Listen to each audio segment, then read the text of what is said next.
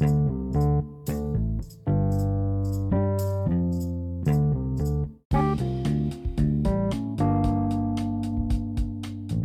à tous, bienvenue pour ce quatrième épisode du podcast Perlera. Alors aujourd'hui on va parler biathlon puisqu'on reçoit Léonie Janier, récemment victorieuse du Globe de Cristal de l'individuel chez les juniors, et on la retrouve tout de suite.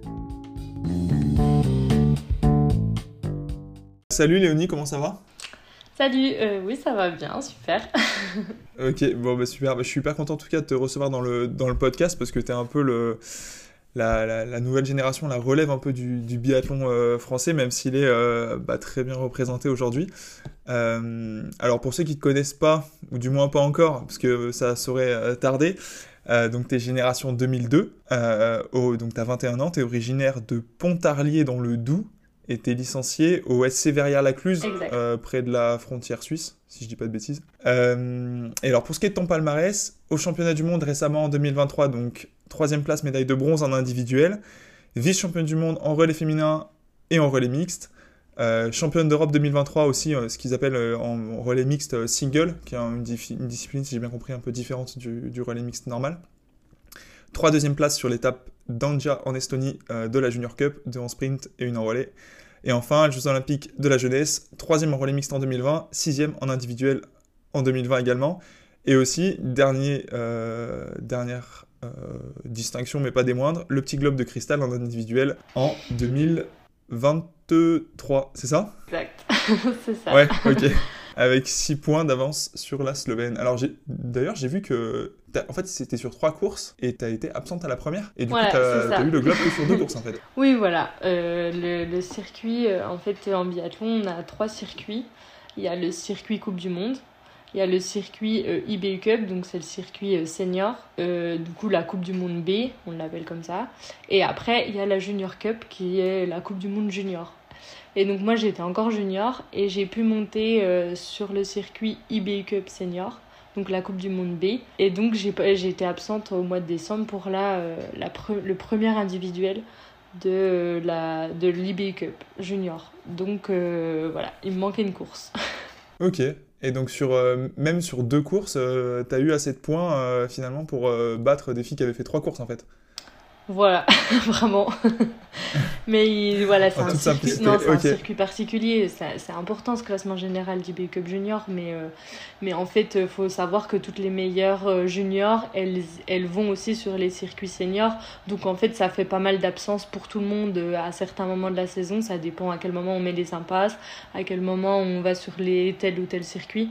Et ça, ça dépend aussi des fédérations, des, des personnes, voilà, de, de savoir s'il y a de la place en senior ou pas pour les juniors. Euh, dans les grosses fédérations, c'est plus compliqué euh, que dans d'autres. Et euh, voilà, il y a... c'est pour ça que c'est ça n'a pas une grande signification parce que c'est pas c'est pas un globe qui se gagne sur une saison complète avec des filles qui concourent toutes ensemble toute la saison. Donc voilà, c'est bien, mais voilà. Ok. Et toi, est-ce que tu as, déjà couru... Non, jamais couru sur le circuit Coupe du Monde avec les seniors Non, jamais.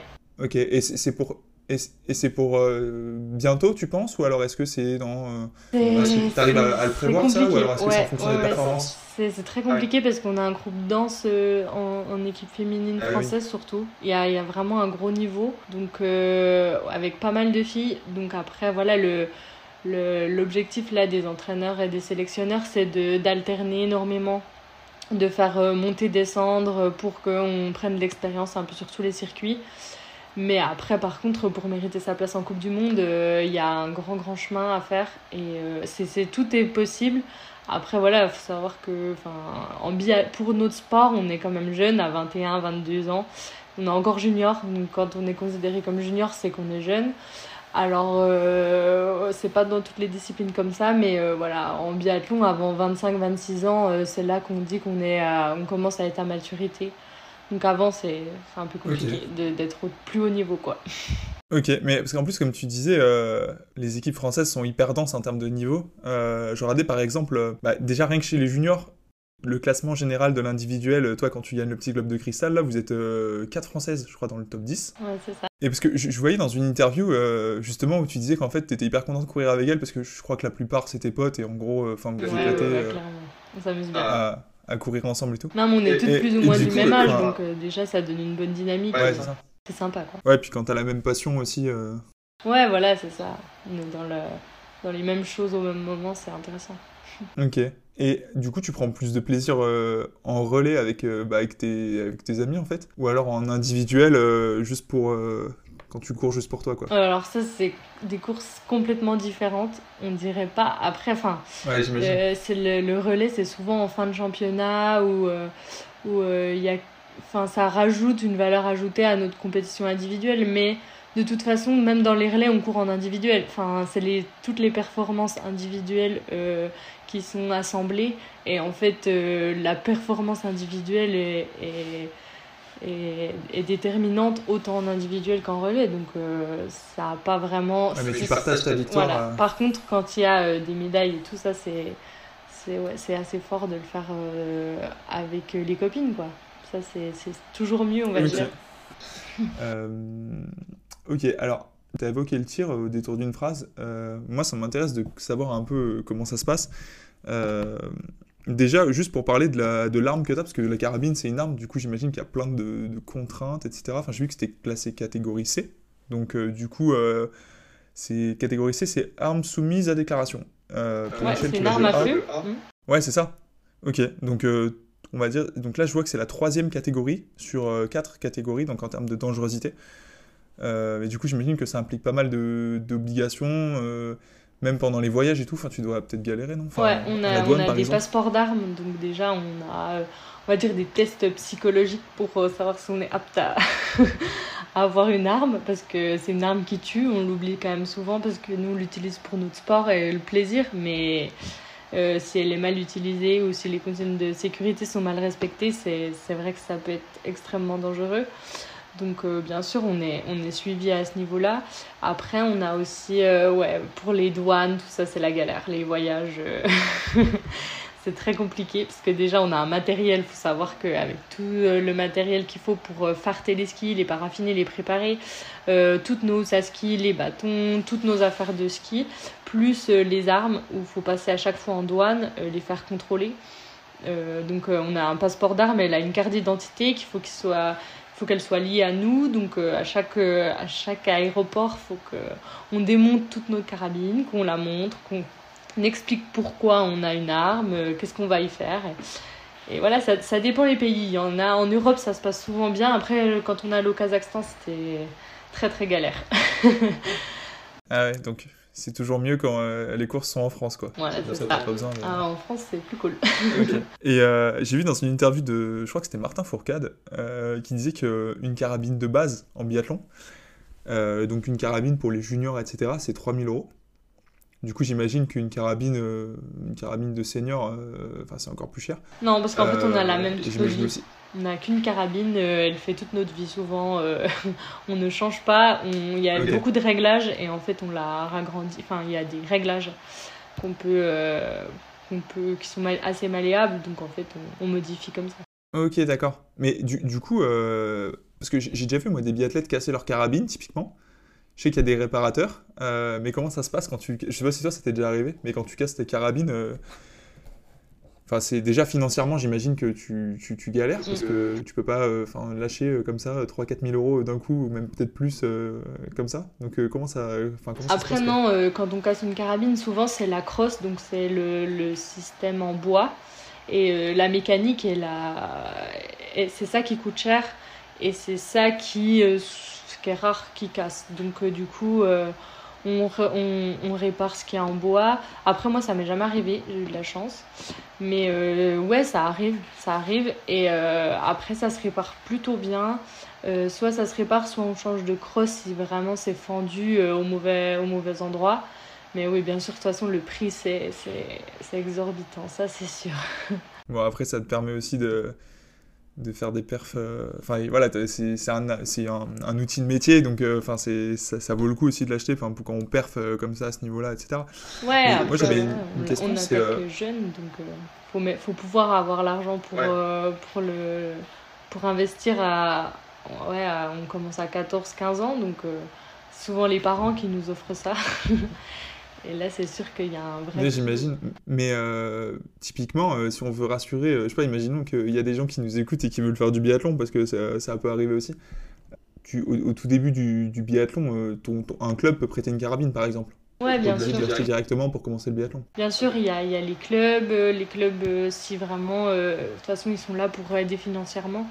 Donc, même au niveau du comité départemental, au plus jeune âge on, peut, euh, je pense, avoir des prêts de carabine ou en tout cas des, choses qui se mettent en place pour pouvoir euh, au moins débuter et, savoir, euh, ouais, ou même louer au début une carabine pour un ou deux ans et savoir si ça nous plaît vraiment et si on veut continuer. Ok, d'accord. Et est-ce que ta carabine, comme c'est une arme de catégorie C, enfin je dis ça, ça, paraît très sérieux, mais je, ne sais pas si euh, justement c'est pris autant au sérieux par les biathlètes, mais est-ce que tu, euh, je sais pas, tu as des mesures de sécurité chez toi, tu dois la ranger dans un endroit particulier, euh, quand tu la transportes, il faut la transporter dans quelque chose de particulier? Oui, oui, bien sûr, bien sûr. Oui, oui, oui. donc le, le, transport, il se fait toujours dans une caisse rigide et fermée. Donc ça, c'est obligatoire pour passer les douanes, pour voilà. Sinon, la culasse doit être retirée. Donc la culasse, c'est ce qui permet de faire partir la balle. Donc s'il n'y a pas de culasse, s'il n'y a pas de balle.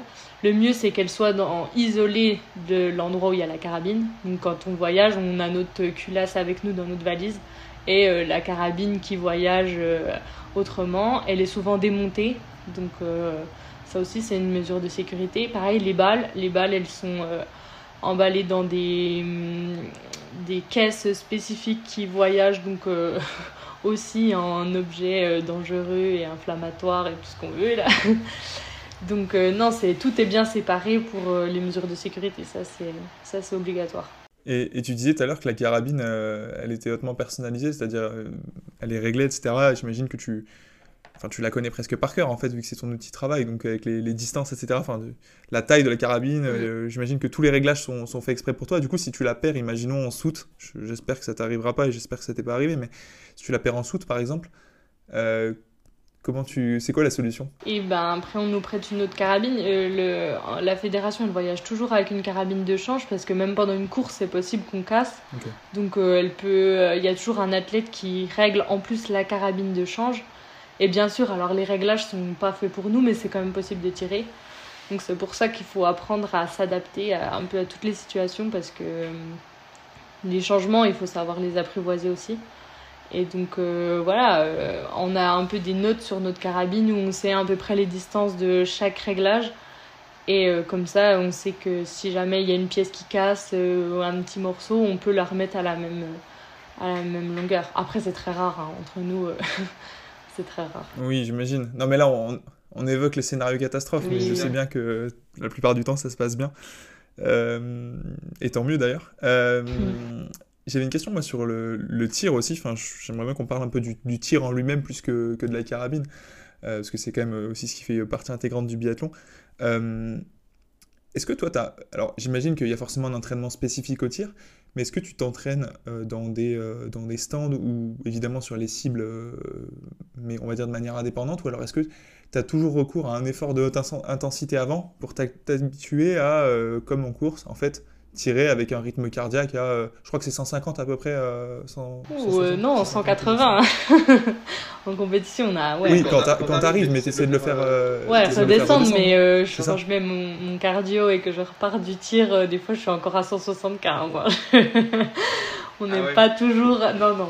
Ça, ça, redescend quand on est vraiment en forme et qu'on. Voilà, mais c'est. C'est pas tout le temps le cas, on va dire. Et ça redescend pas autant, ouais.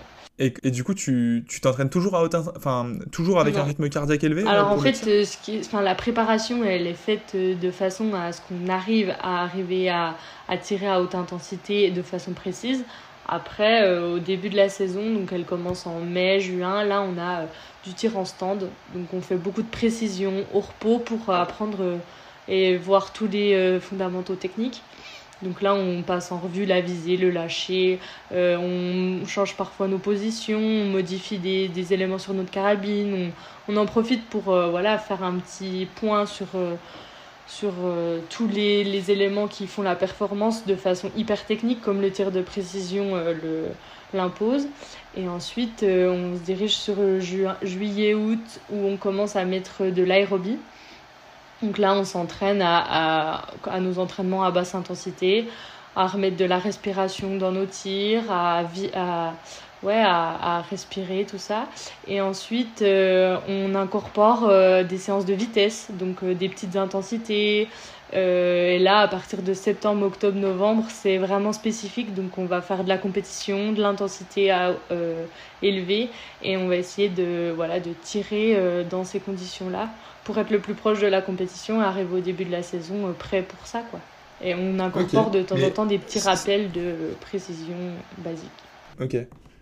Et euh, c'est quoi tes, exos, enfin, tes exercices de, de respiration euh, en entraînement pour euh, que quand tu arrives sur le stand de tir, ton rythme cardiaque diminue? Alors, tu l'as dit, des fois, il, ça dépend, il diminue pas énormément, etc. Mais même, il faut retenir sa respiration. On voit, souvent hein, les biathlètes bloquer leur ventre, leur respiration, même pour tirer. comment t'entraînes ça, justement? Alors, euh, déjà, il y a euh, l'entraînement, il se fait euh, ben, sur ces zones d'intensité où on va arriver donc à l'approche du pas de tir, on va dire.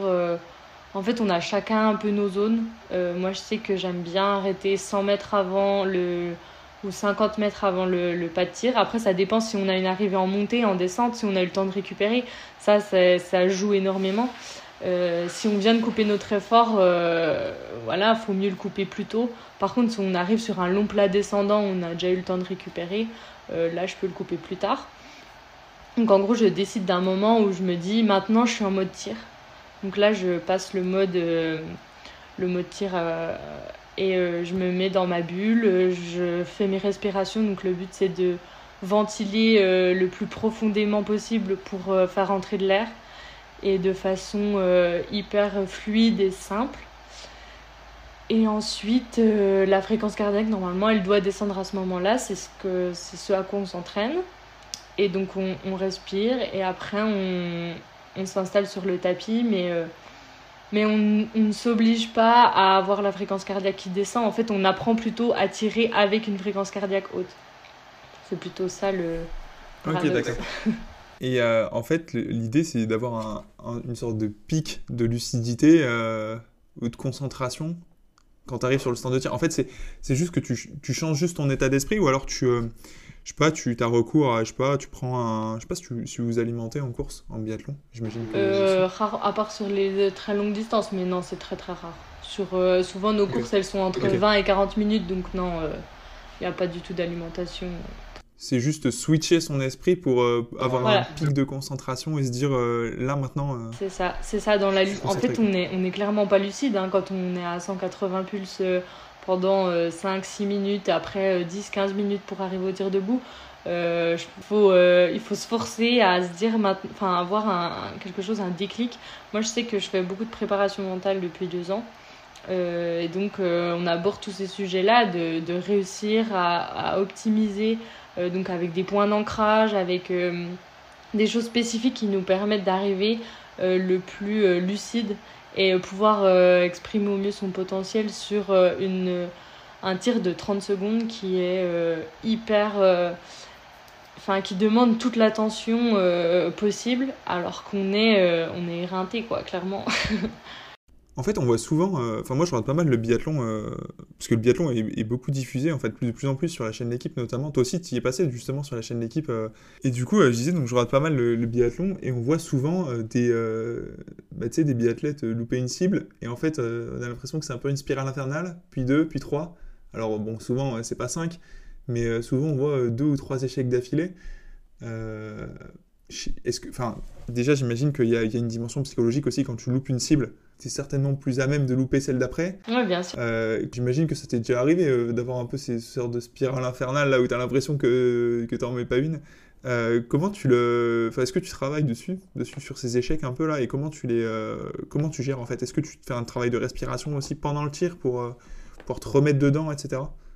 Ouais, alors il y a plusieurs enjeux. Il y a aussi le côté tactique. Il y a, en fait, il y a plein de choses dans le tir. Il y a on joue beaucoup sur le temps. Là, c'est en train de se développer parce que mettre les balles euh, maintenant, ça suffit pas. Le temps de tir, il est hyper, hyper important.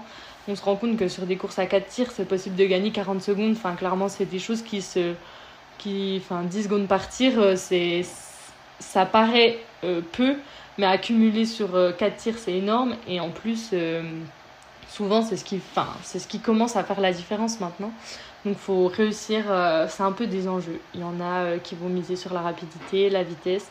et clairement, quand on commence à louper, c'est dur parce que on se, on se met un coup de stress et, euh, et là, faut rester dans sa bulle, il faut comprendre. En fait, faut analyser tout le temps. Parce que euh, souvent, quand on manque une balle, il faut rapidement savoir si c'est de sa faute, si c'est ok, ma visée n'était pas bonne, c'est moi. Ou alors, il y a les éléments extérieurs.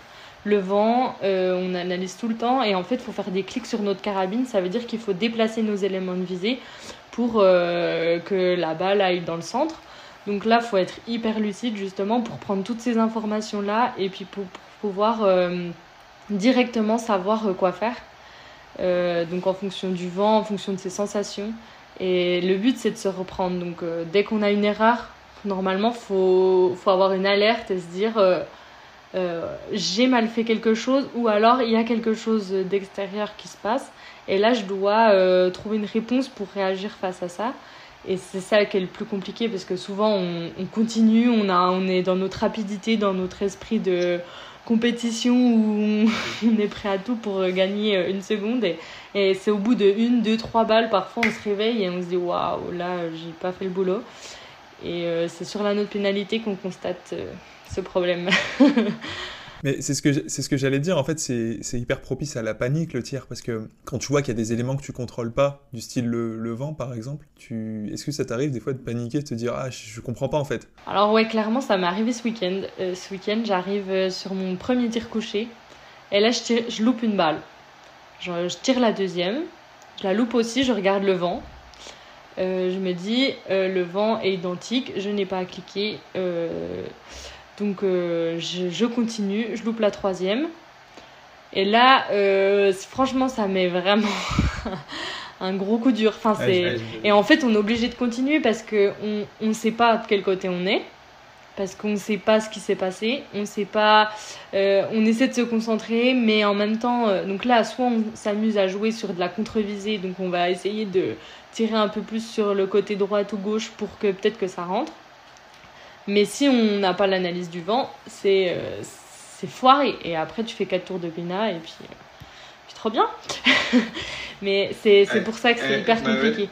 En fait, c'est une analyse de, de tous les instants. Même pendant le tir, parfois ça change le vent. Donc, il faut réussir à relever les yeux, à se dire ah, toc, et rechanger. Et ça, c'est vraiment la lucidité qui fait que qu'on y arrive ou pas.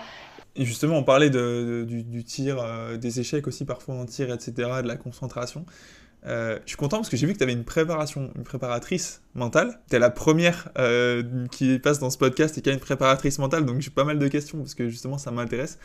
Euh, déjà, je voulais savoir comment tu as commencé avec elle. C'est toi qui as ressenti un besoin de la solliciter ou elle est venue à toi? Enfin, comment ça se, comment ça comment ça a commencé en fait? Alors déjà, Marie-Laure Brunet, c'est une ex-championne de biathlon qui s'est euh, réorientée donc dans la préparation mentale.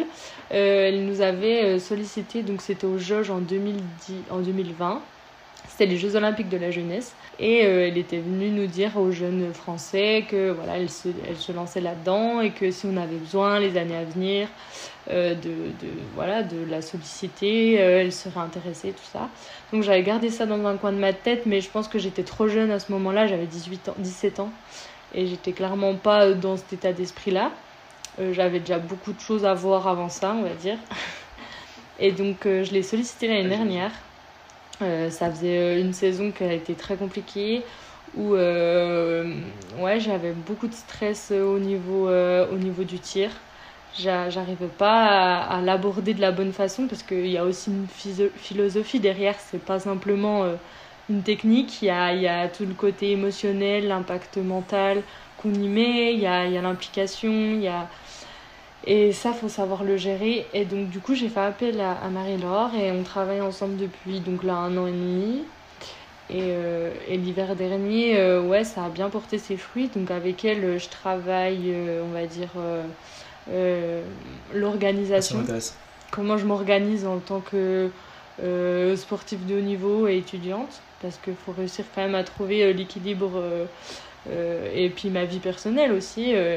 voilà, on nous en demande beaucoup. Il faut aussi savoir pourquoi on fait ça, à quel degré et quel impact ça a dans, notre, dans nos vies personnelles aussi. Donc on a bossé là-dessus. Ensuite, on a bossé sur des ancrages pour le tir. Donc comme je l'ai parlé précédemment, c'est pour arriver plus serein, pouvoir mettre en place les automatismes, euh, pouvoir penser aux bonnes choses et pas avoir des, des, pensées parasites qui viennent à un moment donné où, la concentration est, doit, être, euh, doit être au maximum.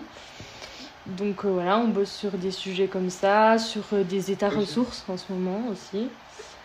Et puis à l'approche des compétitions, sur de la confiance, sur... C'est quoi les états ressources? Les états ressources, là, ce que je fais, c'est que, en gros, je, je pense à des courses que j'ai bien réussies. Euh, on, je dois en parler. Ensuite, euh, donc, euh, la préparatrice mentale note sur un papier tout ce que je dis sur des compétitions où j'ai l'impression d'avoir été dans le flow, où je me suis sentie vraiment bien et à l'aise. Et après, le but, c'est de trouver des gestes, des mots. c'est un peu une technique de PNL, on va dire, où, où avec un geste, un mot et une attitude, j'arrive à, à switcher directement sur euh, mon état ressource qui m'a fait réussir, donc quelque chose de positif. Et euh, comme ça, euh, je peux repartir directement dans la direction que je veux au niveau émotionnel à un moment donné où, où c'est important. Tu parlais des états ressources. en fait, c'est un autre. Enfin, moi, je connaissais ça sous le nom de pensée positive, mais en fait, c'est la même chose. C'est-à-dire te ressourcer par des, des moments qui sont passés dans lesquels tu as performé, en fait. Oui, voilà, c'est ça. C'est euh, savoir euh, quelle euh, émotion on a ressenti et, et après trouver quel geste et quelle image j'ai dû dessiner aussi pour, pour représenter ce à quoi j'avais ressenti à ce moment-là et en fait de réussir à l'utiliser à un moment clé par exemple la veille d'une course ou le matin d'une compète ou même si un, avant un tir ou quelque chose comme ça pour pouvoir être dans le bon état d'esprit pour pouvoir faire les bonnes choses. Ok, parce que tu vois, quand tu me parlais de ta, ta préparatrice mentale, euh, bah, du coup, comme tu l'as dit, qui est Marie-Laure Brunet, donc une ancienne médaille olympique en, biathlon, euh, je, pensais que c'était plus euh, sais, une, conseillère, euh, pas, pas, coach de vie, mais en fait, je, pensais que c'était quelqu'un qui t'apportait en, en termes d'expérience, surtout, mais en, termes d'expérience professionnelle, c'est-à-dire en termes de comment, justement, ce que tu disais, comment t'organiser, etc. Euh, mais en fait, j'ai l'impression qu'il y a aussi un travail sur euh, presque de la. Je sais, sais pas si tu appelles ça de la sophrologie, mais j'ai l'impression que c'est ça. Hein, euh, tout ce qui est exercice de respiration, tout ce qui est pensée positive. Oui, bien sûr, c'est un, tout. C'est un tout. C'est un tout. Il y a, il y a, il y a toutes ces choses-là. il y a une partie, donc, ouais, aussi respiration pour apprendre à se détendre, à se relâcher. On... Enfin, on aborde un peu tous les sujets. Il n'y a pas vraiment une idée précise. Je pense que euh, la préparatrice mentale, euh, je pense tous les préparateurs mentaux sont, sont ouverts aux discussions et aussi le but c'est de répondre à nos besoins et quand on va en voir, euh, mm. voir, voir quelqu'un comme ça, c'est c'est aussi pour répondre à une problématique et on en a chacun une différente. Donc on n'a pas tous besoin des mêmes choses. Donc au final, c'est essayer de trouver mm. ce vers quoi aller. Ok, ok, ok, ça marche. Et euh, typiquement, tu fais quoi comme exo de respiration? Enfin, je, pose des questions un peu précises, mais parce que euh, enfin, ça, ça peut, je sais que ça peut servir. J'imagine que ça te sert d'ailleurs plus que dans le biathlon, peut-être que même pour tes études ou. Enfin, je sais pas si tu fais un peu des parallèles et, que tu, utilises aussi ces exos-là pour d'autres choses, mais un exercice de respiration, c'est quoi typiquement euh, Est-ce que tu peux expliquer en détail un truc que tu as l'habitude de faire? Oui, oui, oui. en respiration, il y a des exercices de enfin de Respire Relax par exemple c'est une petite application où en fait euh, c'est de la cohérence cardiaque clairement c'est euh, réussir à ouais je l'utilise plus pour de la détente je sais qu'il y, y a, plein de choses en respiration euh, je connais pas tout moi je l'utilise vraiment c'est plus pour me détendre me relâcher penser à autre chose ça fait un peu méditation comme ça je me mets Enfin, je, je, le fais rarement, hein. je le fais euh, une semaine de temps en temps euh, quand je sens que j'ai vraiment mm. besoin ou que je suis anxieuse ou par exemple euh, deux, trois jours de suite quand je sens que j'ai vraiment besoin.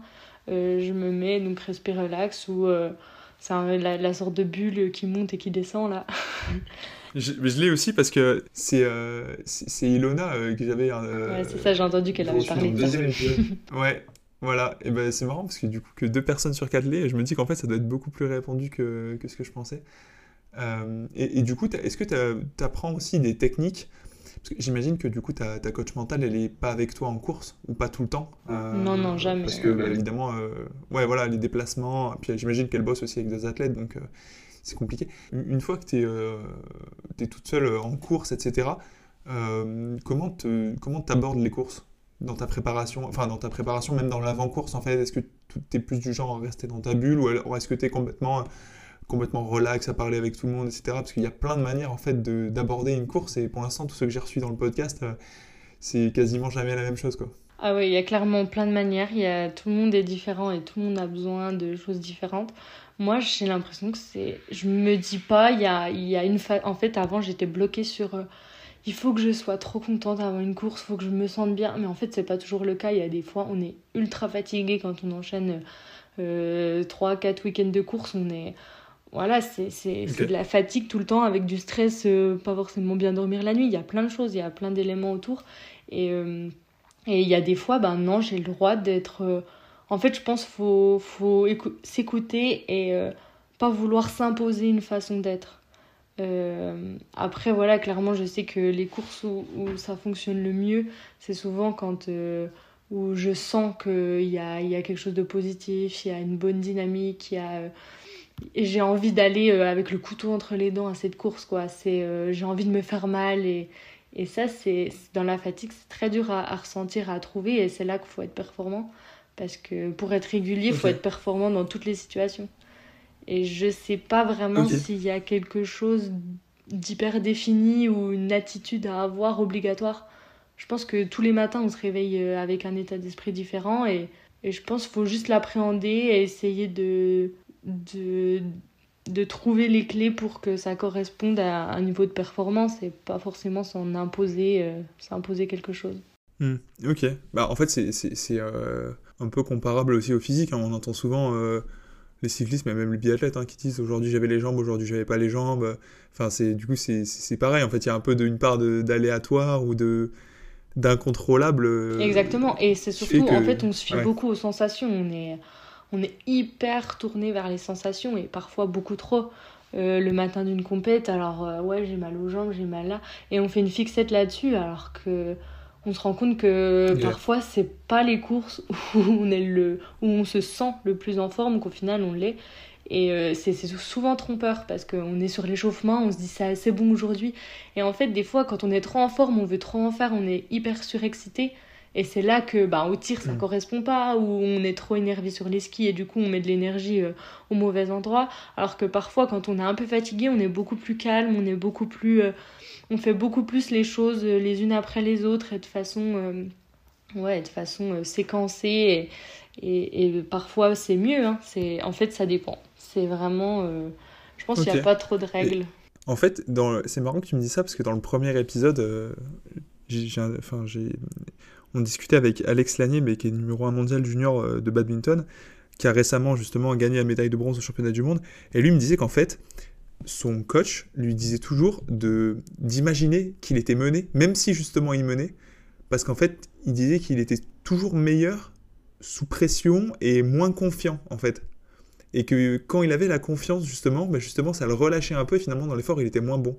Ah ouais mais c'est exactement ça au euh, tir. Au tir, euh, je pense que tous les jours en fait faut se dire que faut jamais croire qu'on sait tirer ou jamais croire qu'on ne sait pas tirer. Tout est possible à tous les moments et et c'est ça qui est dur parce que souvent on enchaîne nous deux, deux compètes où on tire à 9, 10 sur 10 et là tu te dis mais c'est trop facile le mm. tir. Non mais c'est vrai. Enfin c'est, tu te dis mais comment on peut louper? Et il y a des états comme ça.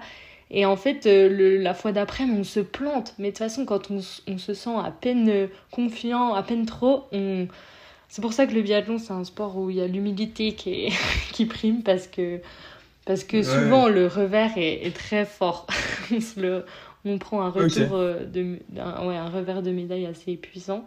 Donc il euh, faut toujours euh, se dire en fait j'ai réussi, mais pourquoi j'ai réussi? Qu'est-ce que j'ai mis en place? Comment je me sentais? Et reproduire ça. Et pas reproduire je sais faire. Parce que oui, je sais faire mais c'est plutôt comment je l'ai fait. Et si on arrive à reproduire tout le temps comment on l'a fait, on arrive à, au même résultat. Et souvent, c'est là qu'on a des gros défauts, c'est qu'on on, pense que les choses sont acquises et, c'est jamais, jamais le cas, et surtout pour le tir, c'est indéniable. Est-ce que toi, du coup, tu as peur de l'échec?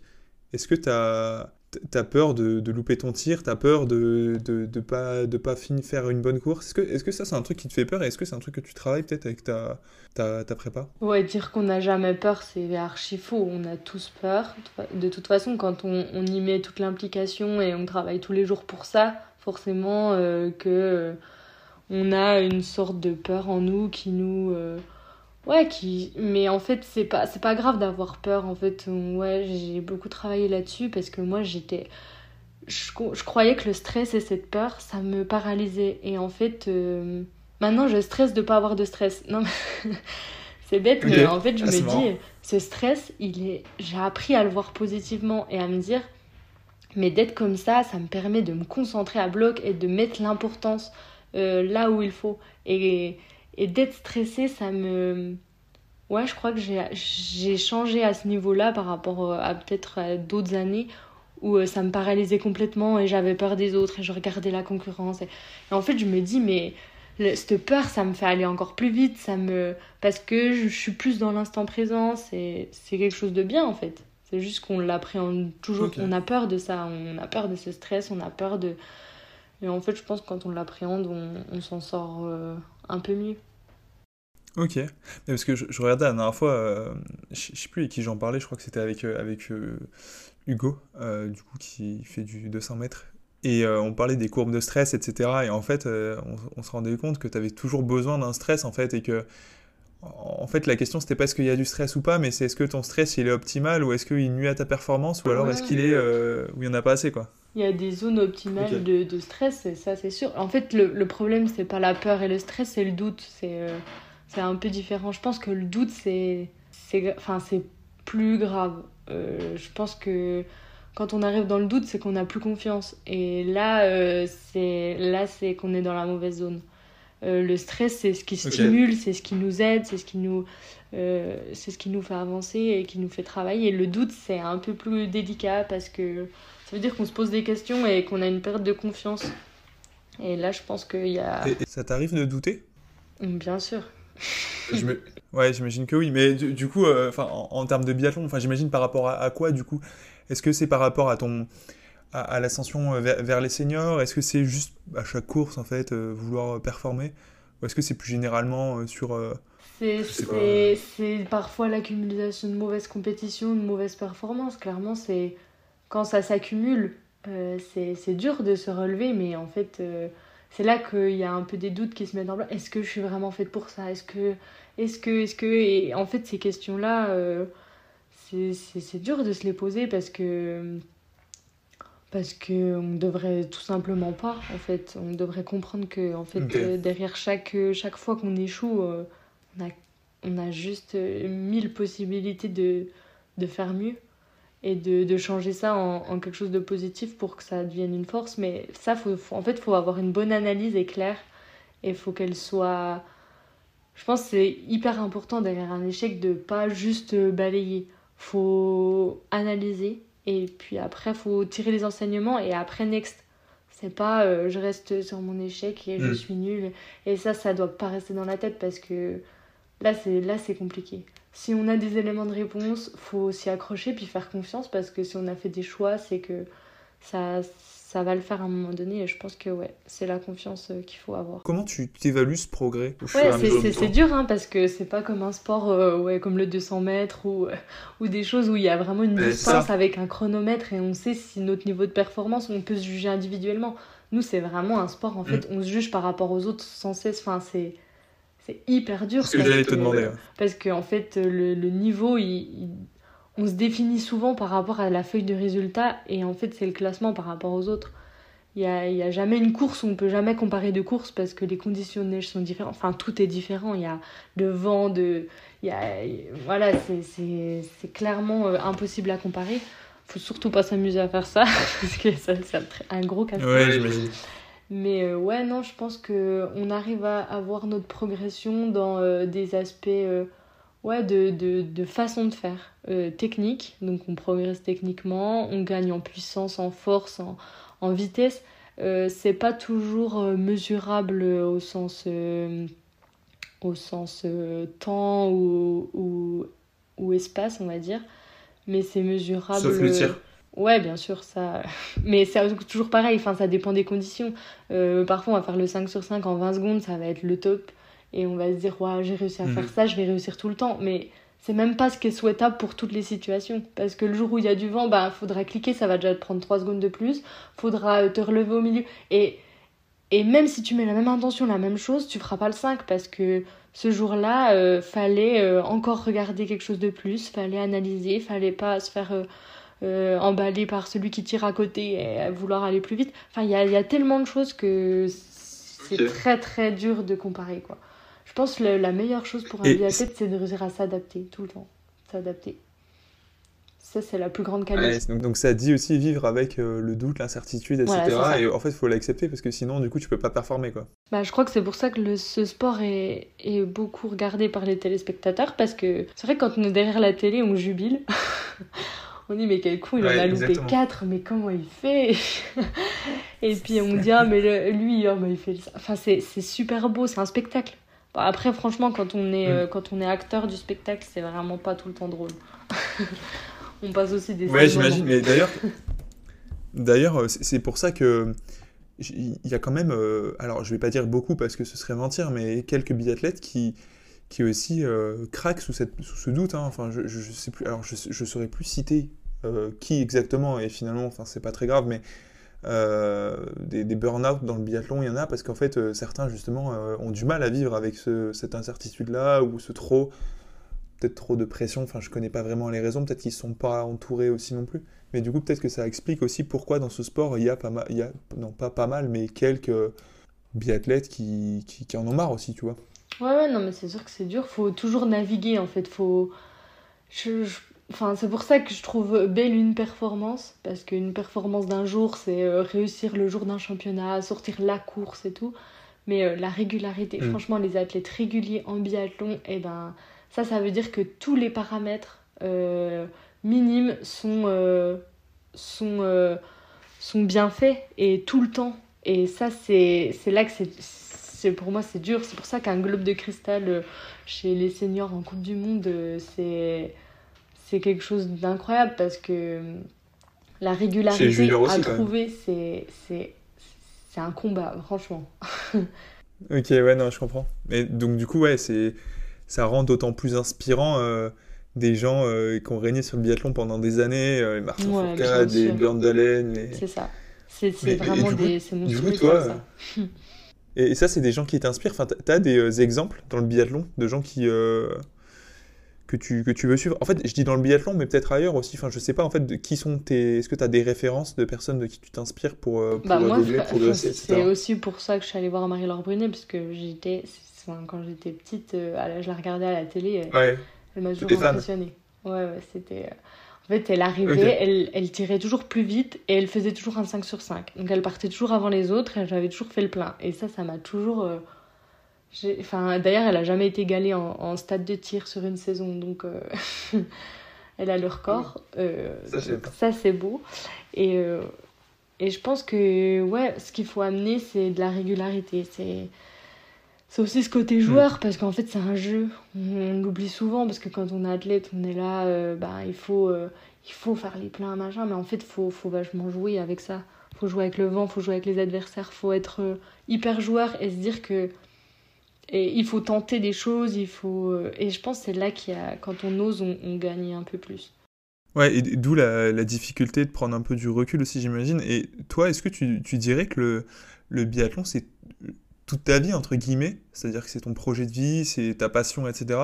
Ou est-ce que tu vois ça plus comme... Euh, alors j'allais dire une non pas une activité connexe parce qu'évidemment j'imagine que tu te mets à plein temps dedans mais en fait quelle place ça occupe dans ta vie? Est-ce que c'est une place totale ou est-ce que c'est une place euh, majeure mais pas exclusive tu vois? Euh, ouais alors clairement c'est une place euh, c'est une place majeure je dirais enfin c'est dur à répondre à cette question parce que ouais ce qui, ce qui, surtout à ton âge en fait c'est ça le truc ouais ce qu'il faut ce qui, ce qui, ce qui est bien c'est de je pense, c'est de que ce soit une place majeure.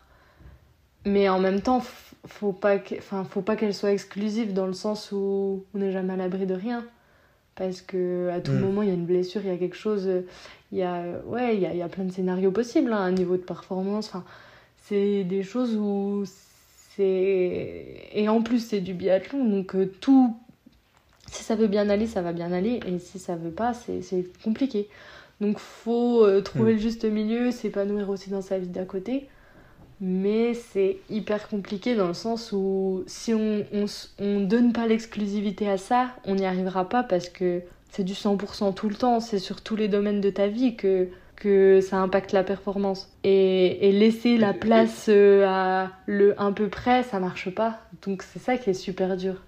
C'est une histoire un peu d'équilibre, mais en même temps, la balance, elle est, elle est pas équilibrée, quoi. ouais, c'est un, bon, ouais, un bon résumé, ça. Et euh, est-ce que quand même, malgré la place que ça te prend, euh, tu prends du plaisir à, à le faire? Ou est-ce que des fois, tu as l'impression de faire ça un peu sous la contrainte, même si j'imagine que c'est forcément passager? Ouais, ben en fait, c'est ça, c'est qu'il y a forcément des moments où c'est sous la contrainte. Euh, je pense que d'aller s'entraîner tous les jours, matin, après-midi, c'est. Le sport, c'est bien. Le sport à outrance, je suis pas sûre que ce soit euh, ce qu'il y a de mieux pour la santé. Enfin, déjà, c'est contre nature. Non, mais franchement, on se tire dessus, on, on va créer du, de l'acide et on essaie de, de l'acide lactique partout dans le corps et on va encore plus loin dans l'effort, dans la douleur, c'est clairement contre nature. Hein. C'est pas, c'est pas quelque chose. Euh, tu, prends pas de plaisir dans l'effort? Bah après, on apprend à en trouver, mais c'est quand même contre nature. Enfin, on est justement, c'est tous les signaux du corps qui disent arrête, arrête, arrête parce que c'est douloureux, ça fait mal. Et toi, tu continues. Donc, c'est un peu un combat entre la tête et le corps. Et, il faut toujours aller plus loin, plus vite, plus fort, alors que on a tous les signaux qui nous disent d'arrêter. Enfin, en soi, quand on, quand on revient à ce qui est plus naturel. C'est marrant parce que souvent, il y a des, des, athlètes qui font du fond, alors que ce soit de la course, du vélo, du ski, etc., et qui disent qu'ils ont, ils, prennent du plaisir à se faire mal, en fait. Tu vois, qu'ils sont... Mm. Enfin, les cyclistes, notamment, souvent, on les voit... Euh, ils disent souvent ah, voilà je me suis fait mal ça fait plaisir enfin des, des, des mots qui sont, le cas, mais c'est le cas. à comprendre. C'est le cas c'est sûr. Et en fait ah, c'est la préparation et la fraîcheur qui nous amène sur ce terrain là euh, je sais que je, prends du plaisir quand je suis en forme. Mais je parfois ah oui, quand il n'y a pas la fraîcheur et qu'on est dans la fatigue et c'est là où on, dit euh, on aime ce sport on, on adore on prend du plaisir mais en fait, c'est une fois que la préparation est faite. Franchement, euh, quand on enchaîne 15 jours de stage avec euh, du gros volume matin, après-midi, euh, qu'on fait de l'intensité tout le temps, enfin, à un moment donné, dans de la fatigue, parfois c'est hmm. c'est extrêmement dur de trouver le plaisir. Et ce serait mentir de dire que c'est toujours trop bien, c'est, rien n'est toujours parfait. Enfin, c'est sûr qu'il y a du plaisir, mais mais avant d'en avoir, il faut en baver quand même un peu. et, est-ce que tu arrives à, à, décrocher? Alors je sais que tu fais des études à côté, etc. Donc c'est aussi un moyen euh, finalement de penser un peu à autre chose qu'au biathlon. Et pour avoir un bon équilibre de vie, j'imagine que c'est pas plus mal, etc. Tu as aussi d'autres centres d'intérêt, enfin euh, d'autres choses que tu fais dans la vie qui te permettent de couper? Est-ce que tu as un besoin aussi de couper? Euh, Oui, oui. J'ai un besoin.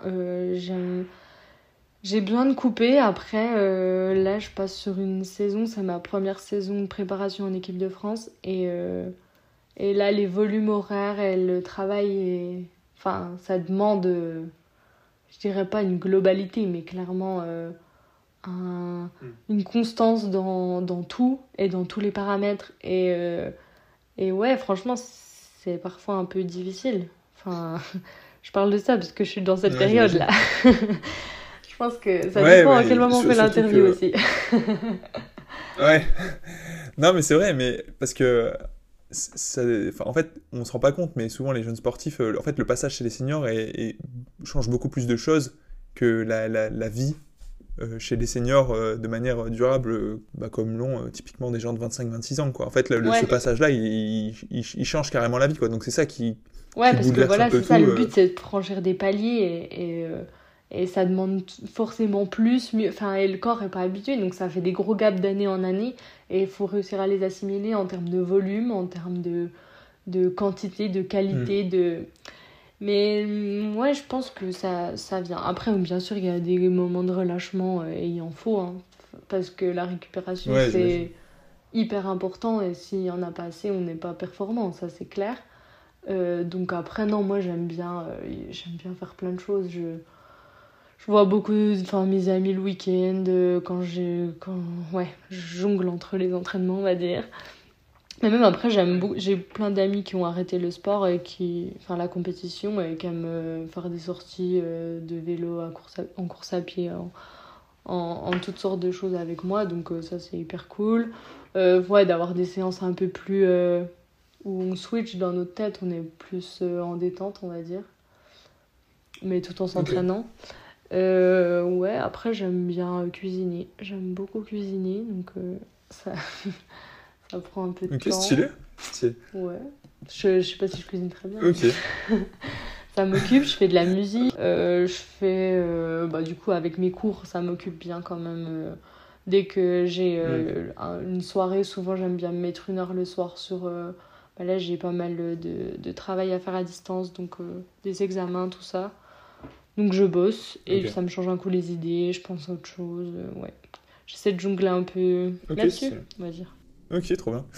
Moi j'ai juste une dernière question et ce sera la, la dernière. C'est euh, en gros, en, deux mots, Enfin, qu'est-ce que c'est ton objectif de, de, vie, entre guillemets? C'est de devenir biathlète pro, senior et, et, de performer chez les seniors Ou c'est, je sais pas, un truc genre typiquement devenir championne olympique? Ou alors euh, Non, non, euh, franchement, franchement, moi, ce qui me. Championne olympique, quoi. C'est le truc, tu vois. Je Donc euh, en 2026 ça Turin, quoi. Pour moi, c'est le Graal. Après, c'est. Ouais, non, je comprends. Ouais, je sais pas. Je pense que j'ai. Mon vrai objectif de vie, c'est d'être épanouie et de me sentir bien et, et d'avoir des choses sur lesquelles je me raccroche, de ouais, d'être épanouie parce qu'en fait, euh, devenir championne, enfin ouais, je sais pas. Devenir championne olympique pour être championne olympique sans avoir euh, vraiment le, le plaisir, le. Le... Ouais, tout le poids et tout. Ouais, faut que ce soit équilibré quand même, tu vois. Enfin, mon vrai rêve, ce serait vraiment d'être championne olympique en ayant. en regardant en arrière et en me disant euh, j'ai été épanouie. Mais autant. Enfin, sans compromettre mon après-carrière. Enfin, tu vois ce que je veux dire? J'ai j'ai ouais j'ai pas je pense à tout en fait. Ouais c'est ça bah surtout cette année là je pense vraiment je me dis euh, c'est bien faut pousser le corps faut aller plus loin mais faut en même temps euh, se dire mais j'aurai une vie après et faut savoir à quel degré enfin ma mm. vie ne s'arrêtera pas même si j'ai une carrière pendant 10 ans ou, ou si elle s'arrête l'année prochaine ça s'arrêtera pas à ça il y aura encore tellement de choses après que c'est un peu prévoir l'avenir en étant euh, ouais avoir les pieds sur terre je sais pas comment dire. ouais, ouais, non, non, c'est hyper clair. C'est hyper clair. En gros, c'est penser à tout, rien regretter. C'est pas juste, euh, tu vois, je suis pas dans l'état d'esprit, je vais être championne olympique et il y a que ça dans ma tête et, et point final, quoi. C'est plus euh, la C'est hyper sain comme. Euh, je sais pas.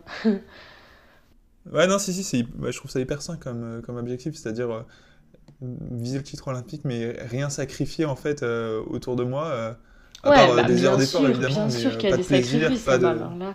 Enfin, voilà, mais euh, en tout cas, je veux pas compromettre ma vie euh, future, quoi, on va dire. Ok, bah écoute, euh, trop bien. alors, j'allais te demander qu'est-ce qu'on peut te souhaiter pour la suite? J'imagine que la réponse est déjà toute trouvée, du coup, pour 2026, mais qu'est-ce que c'est quoi tes objectifs là prochains euh, là, mes prochains objectifs, euh, c'est de, dire à court terme. De, de, monter sur le circuit BU Cup euh, dès le début de la saison. J'ai vraiment envie, il y a très très peu de place, mais il va falloir, va falloir y aller. Donc ça, c'est vraiment un objectif proche d'ici trois semaines. Hein. C'est déjà début novembre, on a les premières sélections sur neige. Donc ça va aller très très vite. Et ensuite, de pouvoir donc rester sur ce circuit euh, et de m'imposer sans voilà de parfait là-dessus et ça ce serait vraiment génial.